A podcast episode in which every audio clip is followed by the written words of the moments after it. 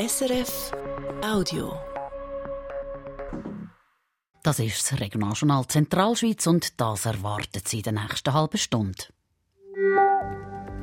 Der FC Luzern hat das Auswärtsspiel gegen Winterthur mit 1 zu 2 verloren. Der Michel Gysin hat es beim Weltcup-Slalom knapp nicht für einen Podestplatz gelenkt.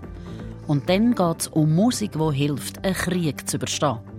Nach dem Angriff auf die Ukraine haben junge Musikerinnen und Musiker von dort zu Luzern ein Chor gegründet.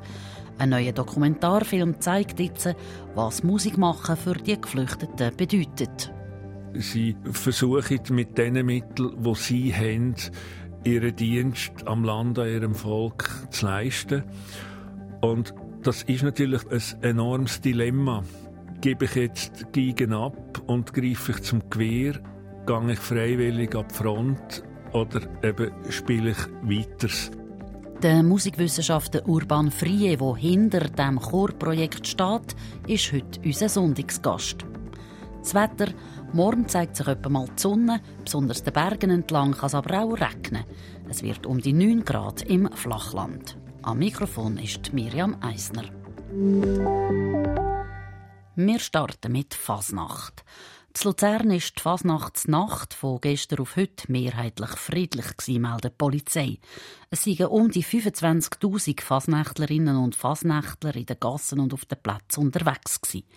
Auf der Rüssbrücke und auf dem Rathaussteg haben sie vorübergehend aufs Einbahnsystem gewechselt, damit es wegen der vielen Leute nicht zu gefährlichen Situationen kommt.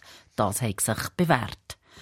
An vielen Orten in der Zentralschweiz ist heute grosser Fasnachtstag mit Guggenmusiken und Umzügen, die durch Dörfer ziehen, mit Tausenden von Besucherinnen und Besuchern. Zum Sport. Zuerst Fußball. Der FCL hat heute Nachmittag gegen Winterthur eine Niederlage einstecken. Dabei hat der Match gut angefangen für die Luzerner. Der Mark Melcher berichtet. Der FC Luzern hat heute Nachmittag wirklich ein bisschen zwei Gesichter gezeigt. In der ersten halben Stunde hätte wahrscheinlich kaum jemand gedacht, dass das Spiel irgendwie anders ausgehen könnte als mit einem Luzerner Sieg. Der FCL hat äh, das Spiel dominiert und ist in der 25. Minute im Führung gegangen. Der Adrian Gürbic hat in seinem ersten Spiel für Luzern gerade ein Penalty verwertet. Dann aber ist der FC Winterthur so langsam ins Spiel gekommen, hat und dort mal eine Chance gehabt. Und man hat irgendwie den Eindruck gekriegt, dass die Wintertourer durch das immer mehr Selbstvertrauen kriegen. In der 64. Minute dann ist passiert es 1 zu 1 für die Wintertourer. Der Saifallah Tayev, der ansatzlos aus der Distanz das 1 zu 1 macht. Und dann haben die Luzerner geschockt gewirkt. Auch die Verteidigung, die lang sehr, sehr gut gespielt hat, ist dann immer mehr auseinandergebrochen. Es hat immer größere Löcher gegeben und in der 83. Minute macht Winter Winterthur macht der Schetti per Kopf 2 zu 1. Die Luzerner können also die gute erste halbe Stunde nicht durchziehen und verlieren auswärts in Winterthur mit 1 zu 2. Nicht gelaufen ist es auch in den Frauen vom FC Luzern gestern in der Super League. Sie haben daheim gegen Basel mit 1 zu 8 verloren. Ski Alpin. Beim Weltcup-Slalom der Frauen Zandorra hat Michelle Gysin nach zwei Wochen Verletzungspause nur knapp einen Podestplatz verpasst. Die Engelbergerin ist mit einem Rückstand von 500 auf den vierten Platz gefahren. Im Vergleich zum ersten Lauf hat sie noch drei Ränge gut gemacht und hat es in dem Winter im Slalom zum sechsten Mal unter die besten zehn geschafft. Die Michelle Gysin hat sich darum über ihr Resultat gefreut ein mega Resultat. Ich bin hier angekommen und habe schon noch im Hinterkopf gehabt, dass genauso gut hätte die Saison vorbei sein und vor allem, eben, es ist so von Anfang an gewesen, ah, im allerbesten Fall kann ich in Soldeum Slalom am Start stehen und darum, ja, der vierte Rang, sensationell. Gewonnen hat das Rennen die Schwedin Anna Sven Larsen. Der Weltcup-Slalom der Mann in Bansko ist nach der Startnummer 31 abgesagt worden, weil das Wetter so schlecht war. Biathlon. An der WM zu Nove Mesto ist heute Nachmittag für die Frauen ein Verfolgungsrennen über 10 Kilometer dem Programm gestanden. Der Amy Baserga aus Einsiedeln ist es nicht gelaufen wie gewünscht. Sie hat sieben Fehler im Schießen gemacht und ist am Ende auf den 54. Platz gekommen. Und jetzt gerade unterwegs sind die Männer im Verfolgungsrennen über 12,5 Kilometer.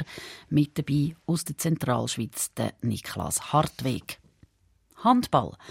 In der Nationalliga A der Frauen hat Spono Notwil in der Finalrunde heute auswärts gegen GC Amicizia Zürich mit 31 zu 33 verloren. Gestern haben die Zuckerfrauen auswärts gegen Kreuzlingen verloren mit 27 zu 31.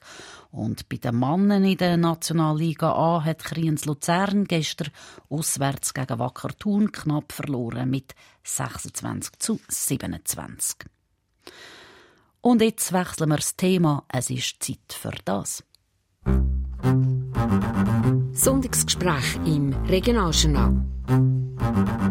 Wir reden mit Gästen über Aktuelles, wo noch Fragen offen sind, über Hintergründe oder Themen, wo wir einfach mehr wissen Sonntagsgespräch im Regionaljournal Zentralschweiz. Vor bald zwei Jahren hat die russische Armee die Ukraine angegriffen. Viele Menschen mussten flüchten, auch in die Schweiz. Eine besondere Seite dieser Tragödie beleuchtet der neue Dokumentarfilm vom Luzerner Filmemacher Beat Bieri, wo heute Morgen hat Kinopremiere hatte. Kharkiv heißt der Film. Er spielt in Kharkiv selber. Es kommen aber vor allem Musikerinnen und Musiker vor, die aus dieser Stadt an der russischen Grenze geflüchtet sind. Ein Teil von ihnen auf Luzern. Und da geht es darum den Chor Prostir, was auf Deutsch so viel heißt wie Raum oder Platz. Die treibende Kraft hinter Prostir, wo viel mehr ist als der Chor, nämlich auch ein Kulturzentrum, ist der Luzerner Musikwissenschaftler und parteilose Kantonsrat Urban Frie. Er hat auch den Anstoß für diesen Dokumentarfilm. Die Miriam Breu hat ihn zum Gespräch getroffen. Urban Frie, warum habt ihr äh, gefunden, es braucht einen Dokumentarfilm über Musik und Krieg? Oder kann man überhaupt sagen, ist es überhaupt ein Film über Musik und Krieg? Ja, das ist richtig. Das kann man so sagen. Weil Musik, die Aufrechterhaltung von der Kultur, ein wesentlicher Bestandteil vom Widerstand geworden ist und immer noch ist. Ähm, in Städten wie Kharkiv, Cherson kennen Sie auch. Also die Städte, die eben am meisten gelitten haben unter dem Krieg, wo jetzt auch befreit sind, hat Musik, Konzert eine ungeheuer wichtige Rolle spielen, weil man sich ja muss bewusst sein die russische Seite sagt, es gibt keine ukrainische Kultur. Und wenn es sie gibt, dann löschen wir sie aus. Und Musik oder Kultur hat eine ungeheuer wichtige oder eine größere Bedeutung bekommen, gerade jetzt während dem Krieg, als sie vorher hatte. Jetzt ist es ja so, dass in diesem Film, obwohl er Kharkiv heisst, Kharkiv nur ein Teil ist. Man sieht äh, auch auf Polen, wo ein Orchester aus Kharkiv daheim ist, jetzt ein junges Orchester. Man sieht junge Sängerinnen, junge Sänger, die hier in Luzern leben. Der Chor hier in, in Luzern, wie ist denn der überhaupt entstanden? Wir haben ja vorher schon ukrainische äh, Musikstudierende in unseren Häusern gehabt. Und das hat natürlich dazu geführt, dass ihre Gespendli dann gekommen sind da. Und dann ist es so gewesen, dass der Chorleiter, der Oleg, wo man in dem Film sieht, äh, er ist hierher gekommen. Ich habe ihn natürlich immer gefragt, ja, was, was spiele ich dir, was mache ich dir? Und dann hat er gesagt, er hat äh, Chorleitung studiert, äh, Gesang studiert in Kharkiv. Und dann habe ich ihm gesagt, also gerade sofort, dann gründest du jetzt den Chor. Und er, es ist wirklich äh, so gewesen, er hat dann gemeint, ja, ich tu mich jetzt vorbereiten und irgendwie drei Wochen ist die erste Probe und ich habe ihm dann gesagt, nein, nächste Woche fangen wir an. Und so ist der Chor dann entstanden. Und es hat sich auch da ganz schnell gezeigt, wie Singen ist natürlich äh, ein, etwas ganz Wichtiges für die Resilienz. Also für die, das seelische Wohlbefinden ist, glaube ich, das Beste, was wir haben können machen für die Frauen. Es ist mir erst nachher eigentlich bewusst worden, dass der Chor, glaube ich, genau das Richtige war. Was mich ähm, recht hat beeindruckt, ist, wie er erzählt, das eine sind Proben und das andere ist, wenn man auf die Bühne aufsteht und dann so quasi plötzlich sind die Eltern neben einem zu, man ist daheim, wenn man die Musik singt und man muss manchmal auch brüllen auf der Bühne. Also sehr ein bewegender Moment im Film. Das geht mir natürlich auch so. Also die, die, die Emotionalität in diesen Aufführungen, das ist enorm. Und gerade die Chorkultur ist ja, also die ukrainische Chorkultur ist, ist äh, etwas, wo, wo ganz eigen ist jetzt in der ukrainischen Kultur die Art von der Polyphonie und das ist natürlich auch das, was die all die Ukrainerinnen und Ukrainer, die auch da sind oder überall sind, miteinander verbindet. Und es ist natürlich viele von diesen Liedern sind sind Volkslieder oder äh, kommen aus der Volkskultur und es geht natürlich ganz viel um Heimat. Und ähm, das ist natürlich so, sie haben ihre Heimat verloren, sie träumen von ihrer Heimat, sie wollen zurückgehen und ja, das rührt einem immer wieder zu Tränen. In diesem Film kommt auch eine, junge Violinistin vor. Äh, die hat etwas gesagt, was mich irgendwie so ein bisschen nachdenklich werden Sie hat nämlich gesagt, ähm, wir, wir sind da an der musikalischen Front. Äh, also ich habe mich so gefragt, also Musik als, als, als Kriegsmittel, also Musik, so wie ihr es jetzt beschreibt, ist ja eigentlich etwas Friedensstiftendes, oder? Also, aber irgendwo neu ist mir ja da gleich mitten im Krieg. Also ist noch schwierig mit dieser Musik im Krieg. Ja, das ist etwas, wo, wo wir uns da, glaube noch jetzt ganz schwierig können vorstellen, dass wir mit Kunst, mit Musik an der Front ist, also dass man sich als Teil vom, vom Widerstand fühlt. Ähm, ich darf Ihnen vielleicht ein Beispiel geben aus einem anderen Kontext, wo das ein bisschen verdeutlicht. Ähm, Sie kennen vielleicht noch den Pablo Casals, der Cellist, wirklich ein, ein absoluter Friedensstifter. Und wo der Bürgerkrieg war in Barcelona, hat er gesagt, er könne kein Gewehr in die Hand nehmen und ist mit dem Cello in Schützengraben gegangen und hat Cello gespielt. Und ich glaube, so ähnlich geht es diesen jungen Leuten. Sie versuchen mit den Mitteln, die sie haben, ihren Dienst am Land, an ihrem Volk zu leisten. Und das ist natürlich das, was die, die, die Gigerin sagt, ist auch ein enormes Dilemma, wo die jungen Leute haben, vor allem mit die jungen Männer, nämlich gebe ich jetzt Geigen ab und greife ich zum Gewehr, gehe ich freiwillig ab die Front oder eben spiele ich weiter. Ist ja wahrscheinlich auch ein Vorwurf, der kommt. Ja, das an, ist ein Vorwurf, der immer wieder kommt. Also gerade jetzt mit dem Orchester, das in Polen war, das ist richtig. Das hat, das ist ein professionelles Jugendorchester. Also das sind alles Leute, die das Studium abgeschlossen haben. Das Orchester hat sich in Kharkiv gebildet. Und sie sind äh, am Anfang vom Krieg dann auf Polen gegangen und eigentlich hat man das Orchester zurückerwartet. Noch jetzt. Und sie sind geblieben.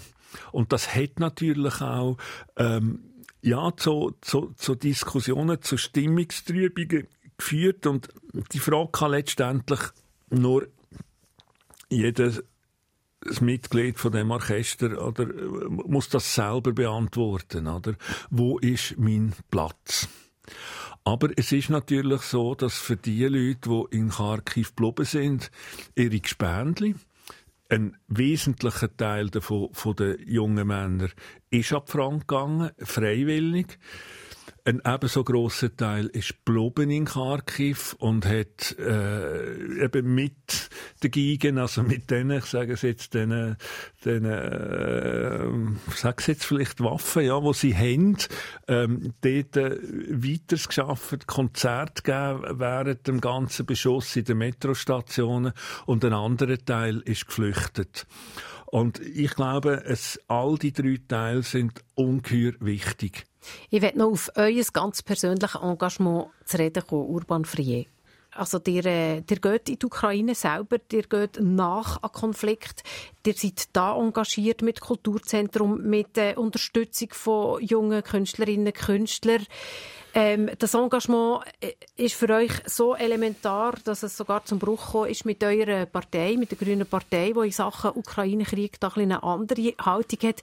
Warum geht ihr bei diesem Engagement dermaßen auf Tutti? Was ist für euch, wieso ist das für euch so elementar, so wichtig, dass ihr äh, findet, da gebe ich alles.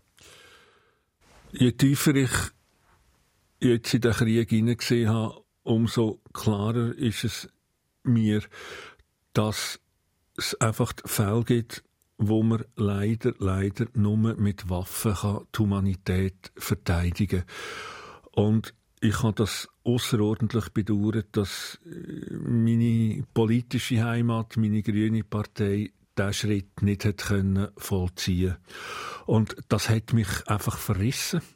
Und ich habe gemerkt, ich brauche eine klare Position für mich, um das Engagement weiterzuführen. Nochmal eben auf einer anderen Seite so eine Konfliktsituation, das ist für mich einfach nicht mehr zum Aushalten gewesen. Aber warum ist denn für euch das Engagement so wichtig? Warum gebt ihr so viel in das Engagement hinein?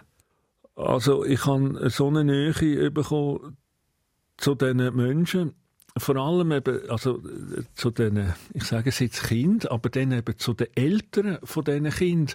Und also die Kinder, das sind die jungen den, Leute, die genau, bei euch sind, oder? ja. Zu den jungen Leuten, die da sind, oder? Aber für die Eltern sind das ihre Kinder. Und ich wünschte ja mir nichts anderes, als wenn ich als Vater in dieser Situation wäre und Schutz für meine Kinder suche, dass ich mir auch das einfach erhoffe. Und ich glaube auch, dass, dass wenn es das gelingt, als kollektiv jetzt irgendwie zu sagen, die Ukraine oder das ukrainische Volk ist ein Teil von uns, äh, dass dann auch unsere Hilfe nicht versiegt. Jetzt, äh, die Hilfe, oder? Die ist ja am Anfang, ist ja die in die Ukraine geströmt. Alle Leute sind mit blau-gelben Fähnchen rumgelaufen oder haben sich irgendeinen äh, Ansteckknopf mhm. angepinnt. Ich sehe bei euch, Jetzt ist noch ein, ja, ja. ein blau-gelbes Herzchen am Hömmli. Ähm, aber bei vielen Leuten ist das verschwunden. Viele Leute sind müde, die mögen gar nicht mehr hören. Die finden, äh, die sollen doch jetzt einfach äh, Waffenstillstand, irgendein Friedensabkommen und sollen halt ein bisschen auf einen Teil von ihrem Land verzichten.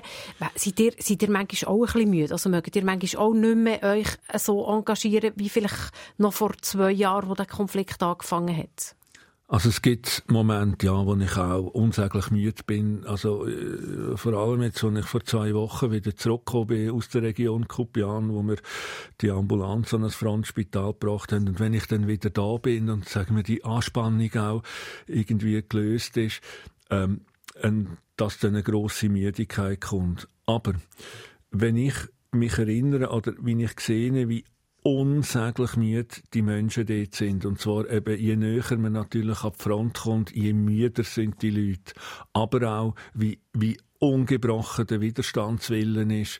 Weil, das muss man immer wieder sagen, es geht nicht um ein paar Quadratmeter oder Fläche auf der Landkarte. Die Menschenrechtsverletzungen sind so unsäglich schlimm wo unter einer russischen Besatzung äh, passiert, passiert sind, immer noch passieren. Die Kinder, die deportiert werden, die Vergewaltigungen von der Frauen, die Erschießungen von der, von der Männer. Ähm, und die Leute, die wollen ihre Freunde, ihre Verwandten befreien. Sie wollen ihre Menschen zurückhaben. Und sie haben schlichtweg keine Wahl. Ja, man könnte vielleicht sagen, ähm, sie sollen jetzt aufgeben. Aber wenn man sich ein bisschen darüber nachdenkt, was denn würde passieren, wenn die Ukraine würde den Krieg ganz oder teilweise verlieren, dann würden unsäglich größere Flüchtlingswellen daher kommen. Und ich glaube auch, äh, dass müssen sich die ein bisschen bewusst sein, da, wo eben findet, jetzt äh, sollen doch die, die Ukrainer äh, mit den Russen einfach Handshake machen und, und Frieden machen. Und da geht es, glaube ich, einfach darum, als wir nicht vergessen. Der Luzerner Musikwissenschaftler und Kantonsrat Urban Frie im Gespräch mit Miriam Breu. Der Film Kharkiv von Beat Bieri hat heute Morgen Kinopremiere. Er läuft noch einmal nächsten Sonntagmorgen am 11 Uhr im Kino Burbaki zu Luzern. Eine gekürzte Version hat auch Fernseh SRF gezeigt in der Sternstunde Musik. Schauen können Sie die auf der Play SRF App. Und jetzt hören wir noch ein Stück vom Chor Prostir. Es ist ein ukrainisches Lied vom Komponist Kirilo Stetsenko. Auf Deutsch übersetzt heißt der Titel Hört mein Bruder.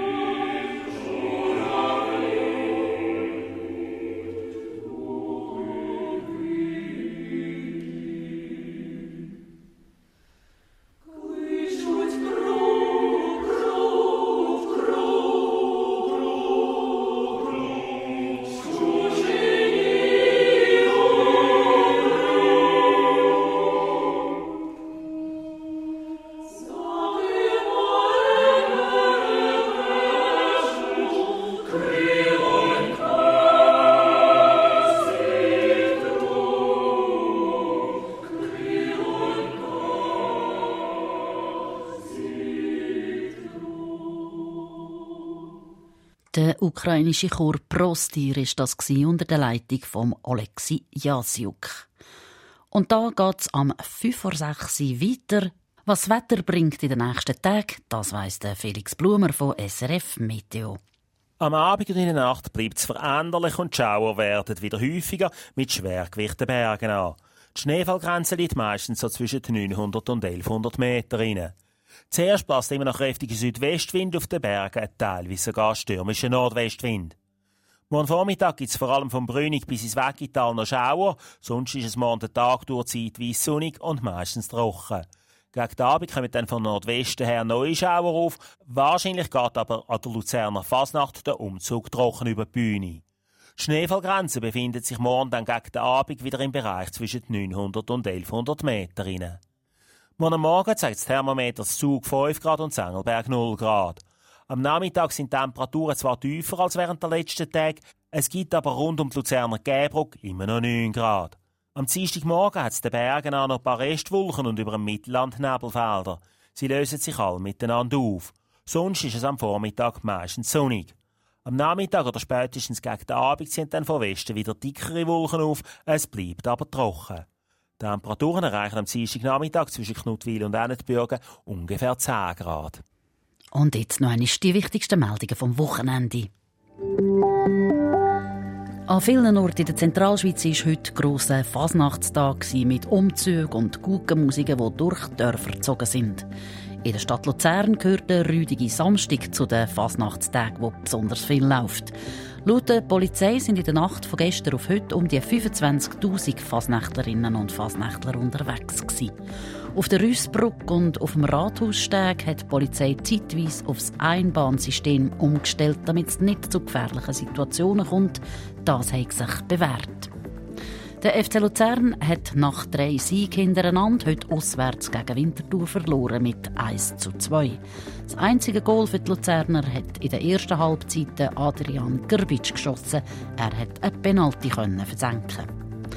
Beim Weltcup-Slalom der Frauen Zandora hat Michelle Gysi einen Podestplatz knapp verpasst. Sie ist mit einem Rückstand von 500 auf den vierten Platz gefahren. So viel vom Regionaljournal Zentralschweiz am Sonntag, am 11. Februar.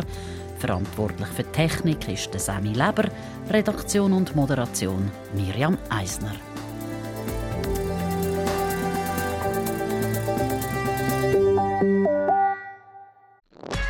Das war ein Podcast von SRF.